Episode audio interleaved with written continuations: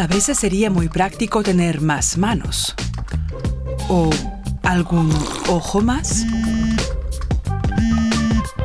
Pero es imposible crear nuevos órganos así como así. O quizás no.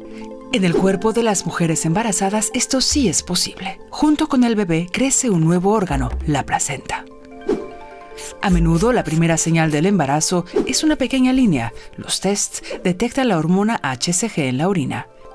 Esta es producida por el llamado trofoblasto, que es la capa celular que se forma alrededor del embrión una semana después de la fecundación.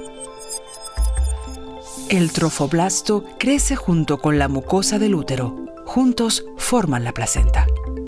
En este estadio, el nivel del HCG se duplica cada dos días y la prueba de embarazo da positivo.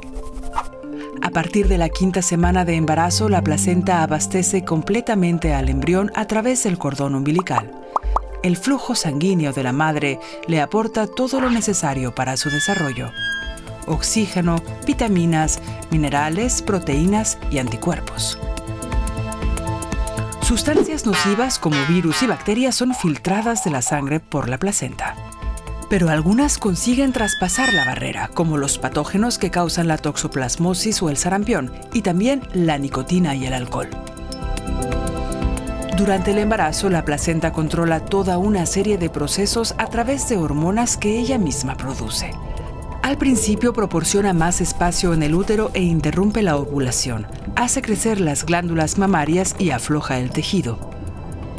También regula su propio crecimiento y el del embrión.